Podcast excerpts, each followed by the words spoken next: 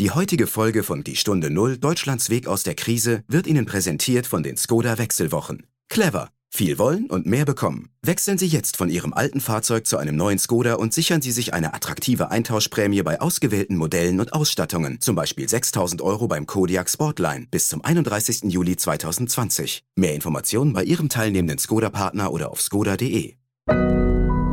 Audio Now. Die Stunde Null. Deutschlands Weg aus der Krise.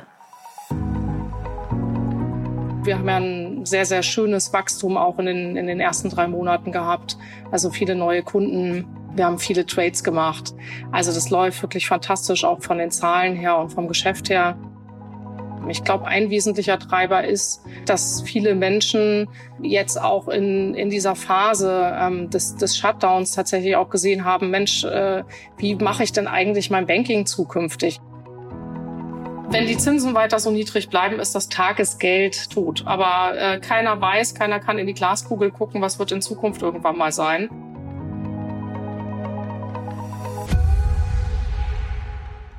Hallo und herzlich willkommen zur Stunde Null, dem Podcast für Deutschlands Weg aus der Krise und den Neustart. Das ist ein gemeinsamer Podcast der Marken Kapital, Stern und NTV. Und mein Name ist Horst von Butler. Ich bin Chefredakteur von Kapital und ich sage danke, dass Sie wieder zuhören. Heute haben wir eine besondere Folge, denn es ist eine gemeinsame Produktion mit den Kollegen von Finance Forward. Finance Forward ist ein Portal, das sich ganz der Transformation der Finanzbranche widmet. Also Themen wie neues Banking, Fintechs, Insurtechs, Kryptowährungen und so weiter. Und Kapital ist einer der Partner hinter diesem Portal, neben dem Medien- und Eventunternehmen OMR. Und Kaspar Schlenk, mein Kollege, der für Finance Forward arbeitet, und ich haben dieses Interview gemeinsam geführt. Und es führt uns in die Welt des Bankings, genauer gesagt in die Welt der Direktbanken. Und wir sprechen dort mit Frauke Hegemann. Sie ist seit Anfang des Jahres die Chefin von Comdirect. Die Stunde Null. Das Gespräch. Die Comdirect wurde im Jahr 1994 gegründet und damals zählt es übrigens zu den Innovationen, dass man seine Geschäfte noch per Telefon oder Fax erledigen konnte. Die meisten von uns kennen sicherlich die Comdirect nicht nur als Tochter der Commerzbank, sondern als eine Bank, die uns neben der ING DIBA das Tagesgeld gebracht hat. Die beliebten Tagesgeldkonten waren vor 20 Jahren oft das Einstiegsprodukt, um zu einer Direktbank zu gehen. Mit den Zinssätzen wurde um Kunden gefeilscht und gekämpft. Und die Comdirect stand und steht aber auch noch für was anderes, und zwar für den Handel mit Wertpapieren. Viele Menschen nutzen das Depot, um zu traden, also zu kaufen und zu verkaufen und andere nutzen es einfach, um ganz brav mit Sparplänen ihr Vermögen aufzubauen. Die Direktbanken werden oft auch als Ur-Fintechs bezeichnet, also als die Fintechs der ersten Stunde, denn sie haben den Markt ja schon mal verändert und disruptiert, weil sie keine Filialen haben. Anfang des Jahres wurde Frauke Hegemann Chefin der Comdirect. Die Comdirect sitzt übrigens in Quickborn bei Hamburg. Frauke Hegemann ist Jahrgang 1976 und seit 2018 bei der Bank. Ende April konnte sie schon starke Zahlen verkünden. Die Kundenzahl belief sich zum Ende des ersten Quartals 2020 auf 2,83 Millionen. Das waren 87.000 neue Kunden, also starke Zahlen mitten in der Krise. Auch die Gewinne der Bank waren gestiegen, denn die Kunden waren außerordentlich aktiv in der Krise. Sie haben viel gehandelt, so viel wie nie zuvor, sagte Frauke Hegemann damals. Das betreute Kundenvermögen sank übrigens von 80 Milliarden auf rund 75 Milliarden. Das lag vor allem daran natürlich, dass die Depots damals eingebrochen waren. Der Comdirect geht es aber nicht nur gerade ganz gut, sie ist auch in einer besonderen Phase, denn sie soll in ihre Konzernmutter Commerzbank integriert werden. Und über all diese Themen sprechen jetzt Kaspar Schlenk und ich mit Frauke Hegemann. Einen schönen guten Tag, Frauke Hegemann nach Quickborn. Hallo, schönen guten Tag. Ja, du bist Anfang des Jahres Chefin der Comdirect geworden und da war die Welt ja wirklich noch eine ganz andere. Wie hattest du dir eigentlich ursprünglich die ersten sechs Monate als Chefin vorgestellt? Ich glaube, man kann sagen, auf jeden Fall ohne, äh, ohne Corona und ohne die Einschränkungen, die dann relativ schnell auch im März gekommen sind. Ich glaube, das hat sich keiner so per se vorstellen können. Ähm, letztlich, ähm, wenn man aber sieht, wie schnell wir sind sehr frühzeitig gewesen, Anfang März, haben ganz viele Mitarbeiter auch im Homeoffice.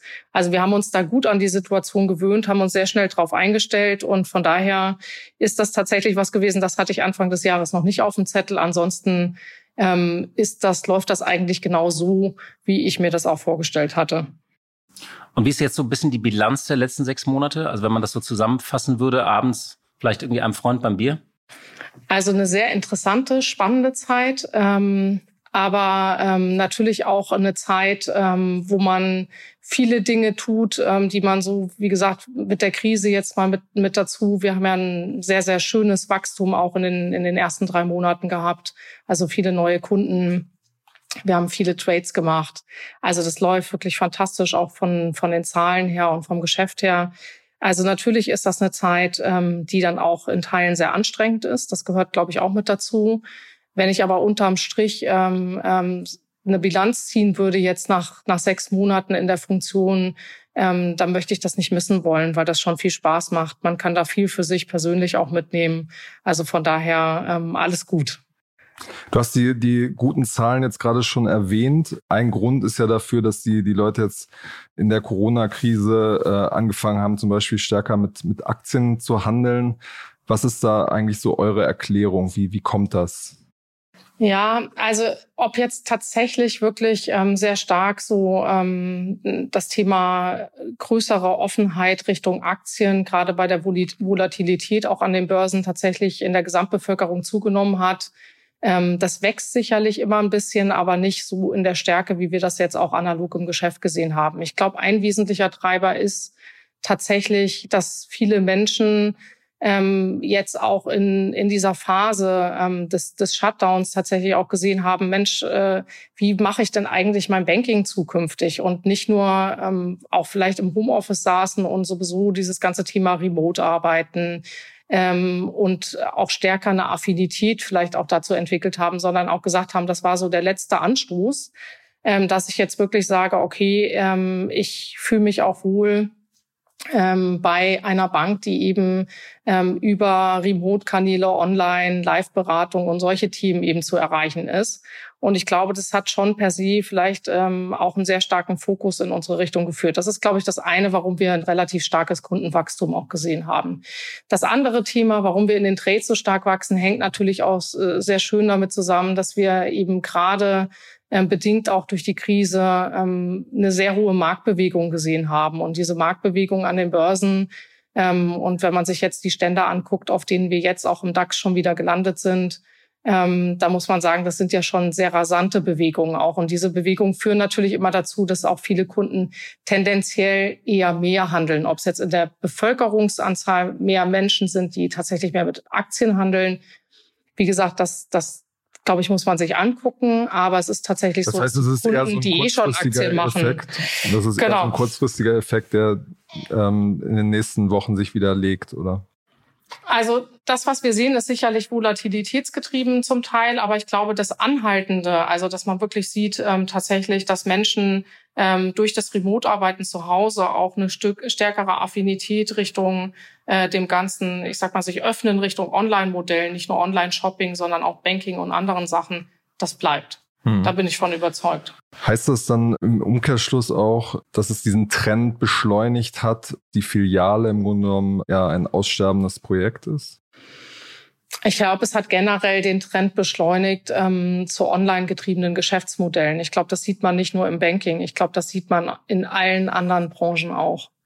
Ähm, und ähm, klar, weil es ist einfach bequem. Äh, man kann zu Hause auf dem Sofa sitzen, kann sein Online-Banking machen, kann ähm, im Grunde genommen die Dinge tun, zu denen man vielleicht auch, ich sag mal, während regulärer Öffnungszeiten äh, von Geschäften, Filialen, sonstigen Sachen tatsächlich vielleicht auch gar keine Zeit mehr hat. Und von daher glaube ich, ist das ein Trend, der sowieso schon im Gange war und der sich tatsächlich durch die Krise verstärkt hat hm. und auch nicht mehr wegzudenken ist. Viele Unternehmen denken jetzt ja darüber nach, also was eigentlich bleibt von diesen ganzen Veränderungen, Stichwort agiles Unternehmen. Wird das Unternehmen generell in Zukunft anders funktionieren oder ist das auch nur so ein Corona-Effekt? Also ich bin generell der Meinung, wenn man sich jetzt Agilität und auch dieses ganze Thema New, New Work anguckt, das ist ja nichts, was man von oben irgendwie anordnen kann. Also ich glaube, insbesondere agiles Arbeiten erfordert eben auch und, und definiert anderes Arbeiten und auch das Bewusstsein sozusagen neuer Arbeitsformen ähm, auch für sich einzunehmen. Und natürlich ist das auch gerade, wenn man sich jetzt mal ähm, auch Führungskräfte anguckt, eine Herausforderung zu sagen, Mensch, meine Mitarbeiter sitzen jetzt nicht mehr alle in einem Büro, sondern die sitzen jetzt eben verstreut im Homeoffice. Ähm, natürlich ist das auch eine andere Art der Zusammenarbeit und ähm, Natürlich ist das, das haben wir auch gesehen und wir arbeiten ja seit, seit, seit vielen Jahren schon agil. Ähm, das ist ein Transformationsprozess am Ende auch, ähm, der erstmal anstrengend ist. Ähm, ich glaube aber, und das haben wir auch für uns einfach sehr früh schon erkannt, ähm, dass man dieses, dieses, um das Tempo der Veränderung auch mitzuhalten, sich einfach verändern muss. Und das fängt natürlich bei jedem persönlich auch ein Stück weg an. Das wird nicht jeder lieben. Also ich glaube, das ist tatsächlich ein Punkt, ähm, wo viele auch sagen werden, hm, ist nicht nur anstrengend, sondern es, es ist tatsächlich auch was, was nicht jedem, jedem Menschen einfach liegt. Ich glaube, das gehört auch mit dazu. Es gibt auch bei uns hier in der Bank natürlich ähm, Bereiche, ähm, die, wo Agilität eher nicht so angesagt ist. Das, glaube ich, gehört auch mit dazu, wenn man jetzt, äh, ich sag mal, an, an so Formen denkt, wie zum Beispiel Recht, Controlling, Revision. Also das sind so klassische Bereiche in der Bank. Da ist es einfach auch nicht sinnvoll. Ähm, ich glaube aber, um zukunftsfähig zu sein, muss man einfach die Organisation da anders aufstellen. Und ähm, von daher glaube ich per se mit dem ganzen Thema ähm, Online, Mobile, alles das, was auch gesellschaftlich, remote arbeiten, wird einfach die Agilität und dieses ganze Thema New Work auch beschleunigt werden. Kann man das vielleicht mal ein bisschen konkreter machen? Also ein paar Gesprächspartner von mir haben zum Beispiel gesagt, wir überdenken das ganze Konzept Büro. Müssen die Leute überhaupt immer zusammenarbeiten oder geht es nicht viel mehr darum, dass man sich im Büro vielleicht einmal pro Woche irgendwie trifft und sonst von zu Hause aus arbeitet? Gibt es da Pläne, die ihr irgendwie habt, eine ganz konkrete Anpassung angeht? Ähm, also ich hört sich jetzt vielleicht ein bisschen komisch an, aber wir machen das ja schon relativ lange so. Also dieses Thema Homeoffice ist tatsächlich was, was bei uns per se ähm, auch schon in der Vergangenheit möglich war und wo wir gesagt haben, ja klar, ist es eine Möglichkeit. Wir haben ja einen relativ großen Bereich äh, im Kundenservice, ähm, wo auch viel Kundentelefonie stattfindet. Das war tatsächlich bisher ein Bereich, der vom Homeoffice ähm, noch nicht eingeschlossen war. Dort haben wir jetzt aber auch ähm, sehr stark umgestellt und viele Mitarbeiterinnen, die das auch zu Hause eben gewährleisten können, dass sie da auch in Ruhe, ich sag mal, telefonieren können und ihren Job machen können, ähm, können tatsächlich jetzt auch aus dem Homeoffice arbeiten. Und warum nicht ähm, solche Möglichkeiten, gerade wenn Mitarbeiter lange Anfahrtswege zum Beispiel haben, warum nicht solche Möglichkeiten auch perspektivisch ähm, weiter offen lassen? Also das ist jetzt was ganz Konkretes. Wir haben aber auch dieses ganze Thema Silo-Denken abgeschafft in der Vergangenheit, weil wir glauben, auch Innovationsentwicklung äh, passiert eben zum Beispiel nur bereichsübergreifend. Also wie haben wir zum Beispiel Projekte hier weiterentwickelt, indem wir eben aus jedem Bereich, und da gehören auch die regulatorischen Einheiten mit dazu, also da ist dann auch Risikomanagement mit dabei gewesen, wenn es eben nötig war oder eine Rechtsabteilung. Also wir haben immer die Leute hier zusammengesetzt. Jetzt machen wir das eben mit Videokonferenz oder Telefonkonferenzen und haben gesagt, okay, wir haben eine neue Idee. Wie gehen wir das jetzt an? Was gibt es für Themen? Und haben dann gemeinsam ähm, mit den Bereichen auch Teams gebildet, die dann ähm, dafür gesorgt haben, dass die Projekte eben ins Laufen gekommen sind und irgendwann der MVP dann eben auch da war. Und ähm, ich glaube, wir machen das schon relativ gut. Da gibt's aber immer irgendwie was zu optimieren. Mhm. Gerade Bevor in der Arbeitsweise jetzt, auch. Ja.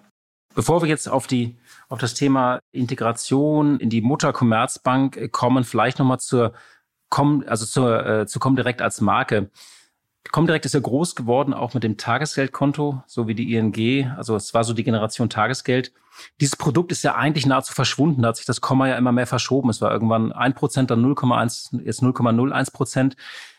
Und jetzt wird es ja so sein, dass dieses Tagesgeld eigentlich auch noch die kommenden Jahre verschwunden bleiben wird, weil der Zins einfach nicht sich anhebt. Wie wichtig ist dieses, dieses Tagesgeld noch als, äh, als ähm, Einstiegsstelle für, für die Kundengewinnung oder ist das sozusagen eh etwas, was die Comdirect ad acta gelegt hat? Also ich glaube, wenn man sich das jetzt anguckt, Tagesgeld tatsächlich, ähm, tja, also bei der, bei der, bei den Zinsen, die wir haben, die eben ich sag mal, negativ sind, wenn man sich die EZB-Zinsen anguckt, ist das kein Einstiegsprodukt mehr, was tatsächlich auch ähm, Kunden bewegt, ähm, neue Konten zu eröffnen oder eine neue Bankverbindung einzugehen. Ähm, ich glaube auch, wenn man sich ähm, Comdirect anguckt, dann sind wir irgendwie so Fintech der ersten Stunde gewesen. Wir sind eben klar klassisch äh, von diesem Thema äh, Tagesgeldkonto natürlich auch gekommen. Dafür, dafür stand das auch mal, aber wir sind eben eine Vollbank. Also wir haben alles das, was ein Kunde braucht, um eben mit uns ähm, sämtliche Geschäfte auch abzudecken. Und ich glaube, das ist auch tatsächlich heutzutage relevant. Wir haben natürlich ähm, eine Stärke auch im Wertpapierhandel, aber wir bieten eben Girokonto, Kreditkarten, alles Dispo-Limite, alles das, was man im Grunde genommen braucht, ähm, um auch ähm, äh, entsprechend eine Vollbank zu sein. Und ich glaube, das ist auch entscheidend gewesen. Wir haben, wir sind 2015 äh, mit einer neuen Strategie gespart, äh, gestartet, die heißt Bank neu denken und haben dort eben zwei Ziele ausgerufen. Das erste eben erste Adresse für das Sparen, Anlegen und Handeln mit Wertpapieren und das zweite ist eben gewesen der smarte Finanzbegleiter für unsere Kunden. Und ähm, wir können eben heute auch sehen, dass diese Strategie eben wirklich auch aufgeht, weil wir eben sehr starken Fokus haben genau auf diese, auf diese Themen. Und von daher muss man sagen, wir haben immer geguckt, Kundenbedürfnis im Fokus ähm, und haben gesagt, okay, jederzeit, überall, es muss einfach und es muss sicher sein, ähm, will der Kunde heutzutage Bankgeschäfte erledigen. Klar muss natürlich auch das Angebot stimmen, sprich auch die Produkte, Preis und Service. Aber ich glaube, da sind wir, und das hat es auch gezeigt, wir sind jetzt das dritte Mal in Folge jetzt beste Bank geworden, ähm, dass wir wirklich da auch sehr, sehr gut auch unterwegs sind. Ich glaube, auch da gilt, ähm, ähnlich wie ähm, das ganze Thema New, New Work und Agilität, Weiterentwicklung ist einfach entscheidend. Also man darf nicht stehen bleiben, ja. so wie vielleicht mal im Trend war beim, beim, beim Thema Zinsen, das Thema Anlagekonto. Ähm, ähm, da war das vielleicht dann irgendwie ein Thema, aber wenn man sich dann nicht weiterentwickelt, bleibt man eben stehen und ähm, das haben wir nicht getan. Wir haben uns immer weiterentwickelt und dadurch können wir heute auch stolz sagen, es funktioniert. also Tagesgeld ist Geschichte machen. oder Tagesgeld ist tot, kann man das so sagen? wenn die Zinsen weiter so niedrig bleiben, ist das tot. Aber äh, keine, keiner weiß, keiner kann in die Glaskugel gucken, was wird in Zukunft irgendwann mal sein. Ähm, ob das wieder was ist. Ähnlich, ich sage, ich vergleiche das immer so ein bisschen mit einem Sparbuch. Auch das hat's vor vielen, vielen Jahren war das mal en vogue irgendwie bei den Banken. Ich glaube, das ist einfach ein Zyklus, der sich entwickelt, analog dessen, was möglich ist. Und ähm, da muss man sauber drauf gucken, was wollen die Kunden, was brauchen die Kunden und was ist auch im Umfeld von Zinsen und regulatorischen Anforderungen machbar. Und darauf reagieren wir. Du hast ja gerade schon äh, erwähnt, dass ihr jetzt mehrfach diese, diese Preise gewonnen habt und Comdirect ist als Marke schon einfach sehr bekannt und äh, in bestimmten Kreisen auch beliebt. Die Marke wird jetzt verschwinden und ihr werdet sozusagen mit dem Mutterkonzern Commerzbank verschmelzen. Was kannst du schon sagen? Wie geht's da mit dem Unternehmen weiter und für die Kunden? Also wir haben jetzt erstmal ähm, unsere Hauptversammlung hinter uns gebracht und ähm, jetzt steht natürlich so irgendwie auch die Eintragung ins, ins ins Handelsregister an. Das ist zunächst, muss man sagen, rein rechtlicher äh, Vorgang. Also da wird sich operativ ähm, äh, kaum was auswirken. Für unsere Kunden sagen wir deshalb, ändert sich vorerst auch nichts. Und ähm, wie dann die Comdirect konkret jetzt in die Commerzbank integriert wird, das ist das, was, was auch so äh, bekannt ist, ist letztlich so, wir erarbeiten hier gemeinsam auch ein Integrationskonzept. Das machen wir zurzeit und das passiert auch wirklich gemeinschaftlich. Bist du denn ein bisschen wehmütig, dass, dass diese Marke jetzt verschwinden wird? Gerade wo es jetzt auch irgendwie ist, es läuft so gut, äh, ihr gewinnt diese Preise, Zahlen sind gut. Also ich habe das im Rahmen der Hauptversammlung äh, auch, auch öffentlich gesagt. Ja, natürlich. Also ich glaube, es wäre, ähm, das ist ein tolles Unternehmen. Also das muss man, muss man ganz klar sagen. Wir ähm, haben tolle Mitarbeiter, wir gewinnen tolle Preise, wir wachsen. Ähm, und natürlich ist bei sowas auch immer Wehmut, aber ich bin eben jemand, ähm, und dafür bin ich auch bekannt, ich gucke nicht zurück, sondern ich glaube, es ist wichtig, nach vorne zu gucken und ähm, hier eben das Bestmögliche einzubringen, mitzunehmen und mit der Kraft auch nach vorne zu gehen. Warum hat man nicht eigentlich die Commerzbank einfach in die Comdirect integriert? Ich glaube, da müssen Sie ähm, die Commerzbank fragen. ja. War nur so eine Überlegung, weil irgendwie, also Comdirect äh, ist agil, äh, modern, Commerzbank ist der Staat immer noch drin. Also es gab Diskussionen in den Tech-Reisen. Ist das denn so absurd, der Gedanke? Ich glaube, es ist komplexer, als man das vielleicht von außen betrachtet. Ich glaube, man muss ähm, wirklich gucken. Ähm, die Commerzbank ist ja er hat ja auch ein sehr großes Firmenkundengeschäft. Ähm, und ähm, ich glaube, das Comdirect ist eben ein Geschäft für Privatkunden. Ja, also ich glaube, das ist schon ein wesentlicher Unterschied, wo man eins zu eins nicht miteinander vergleichen kann. Und ich glaube, sonst vergleicht man irgendwie auch so ein bisschen Äpfel mit Birnen. Ähm, ich glaube, das ist das, was man so ähm, aus der Perspektive heraus sagen kann. Alle Banken versuchen ja ihr Geschäftsmodell zu erweitern, auch die Comdirect, dem zum Beispiel Versicherungen ähm, über eine Makler-App verkauft werden oder mit OptioPay gearbeitet wird. Das, da kann man sein Konto verknüpfen und erhält dann so automatische Rabattcodes. Was erhofft sich eigentlich die Comdirect von solchen neuen Angeboten? Also natürlich klar, ähm, das Thema rund um das Universum Finanzen und auch Mehrwertdienstleistungen Beyond Banking, das sind sicherlich alles Aspekte, die mit darauf einzahlen. Wir glauben eben, dass ähm, je mehr man Kunden dort auch bietet und je einfacher das ist, je smarter das ist, dass Kunden einfach das auch nutzen und dann das einfach mit Finanzen auch verbinden. Und wenn man sich jetzt mal anguckt, jetzt die, die Bitkom-Studie Digital Finance 2019 sagt ja irgendwie 70 Prozent der Deutschen nutzen Online-Banking und 65 Prozent Prozent machen das irgendwie über Banking-Apps auf Smartphones und Tablets. Und ähm, wir haben, ich habe das ähm, auch erzählt Anfang des Jahres, wir haben letztes Jahr unseren, ich nenne das immer Mobile Moment gehabt. Also tatsächlich mehr als die Hälfte unserer Logins sind inzwischen tatsächlich über Apps.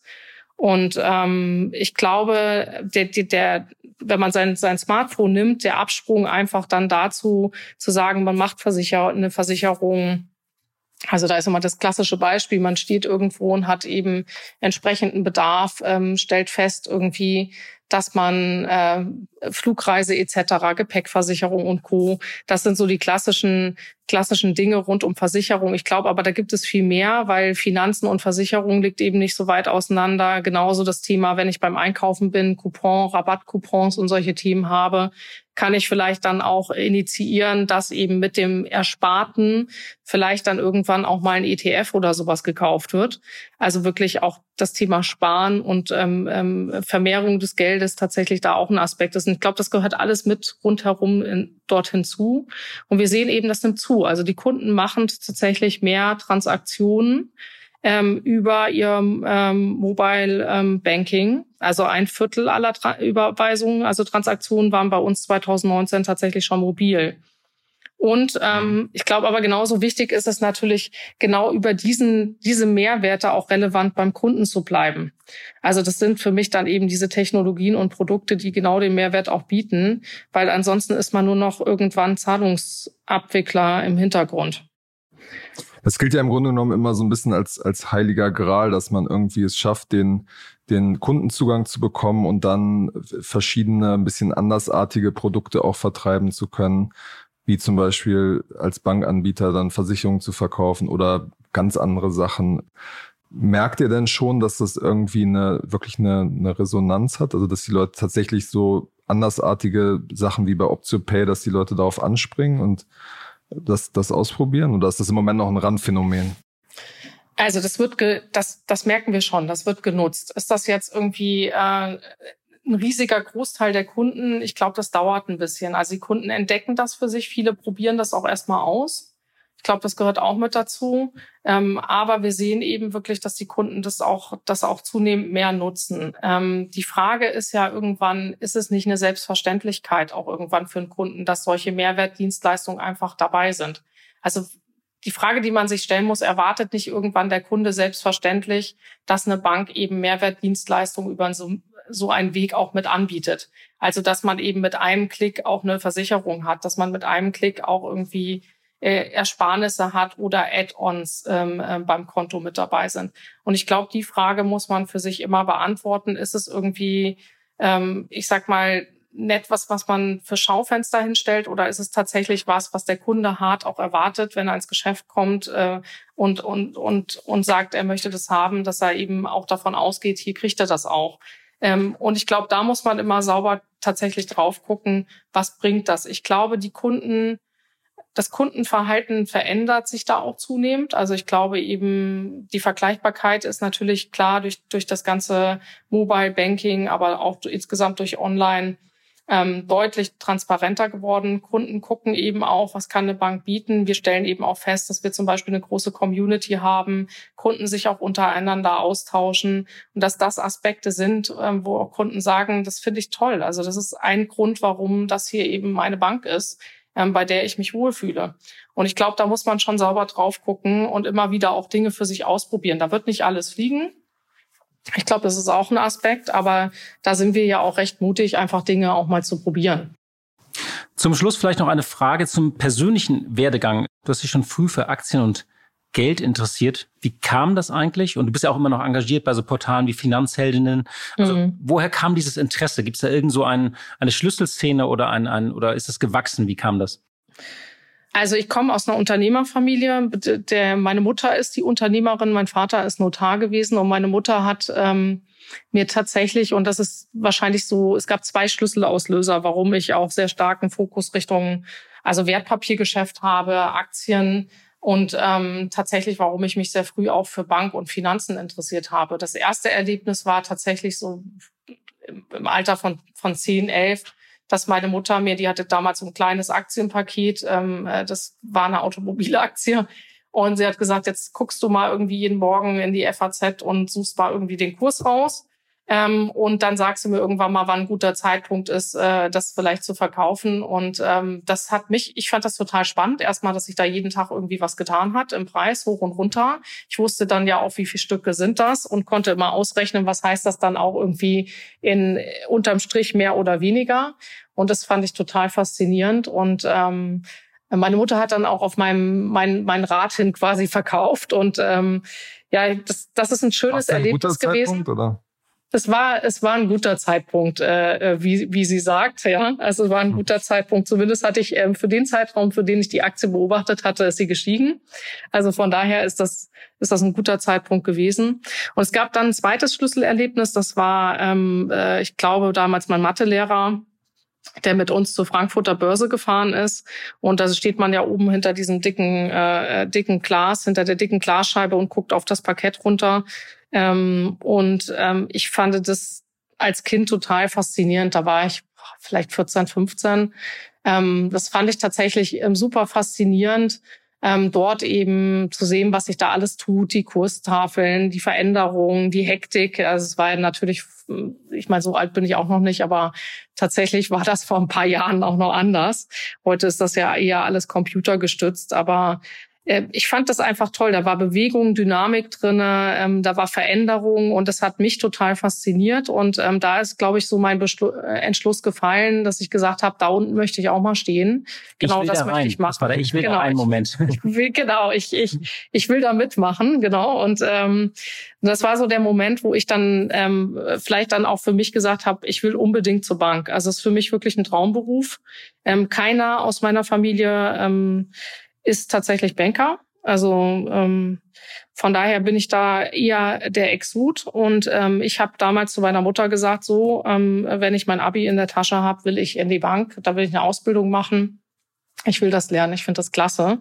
Und ich bin auch direkt tatsächlich danach in eine Abteilung gekommen, wo ich dann für Firmenkunden das Anlagegeschäft gemacht habe, eben genau mit Aktien und, und festverzinslichen Wertpapieren, später dann auch mit, mit Devisen und Derivaten gehandelt habe. Und ähm, ich habe, mir macht das bis heute unglaublich viel Spaß und ich versuche eben auch anderen mit Finanzheldinnen, anderen Frauen ähm, Mut dazu machen, ähm, einmal das erste Wertpapier zu kaufen oder das erste ETF ähm, und wirklich auch das mal auszuprobieren. Das muss nicht viel Geld sein, das kann eine ganz, ganz kleine Summe sein. Man kriegt ein Gefühl irgendwann dafür, wenn man sich anfängt damit zu beschäftigen.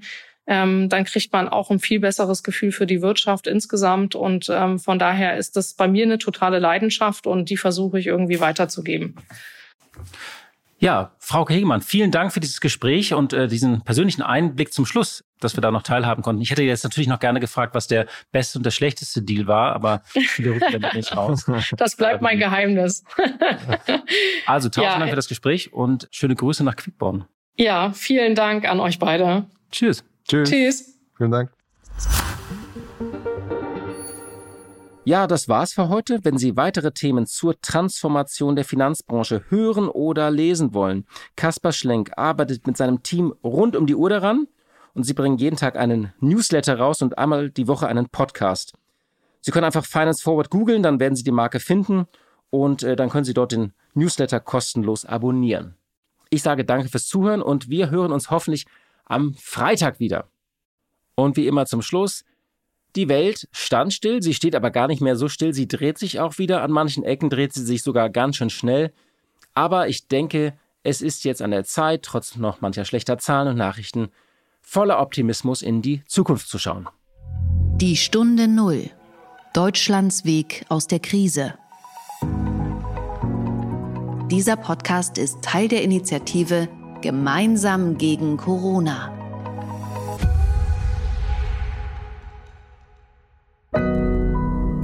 Audio Now.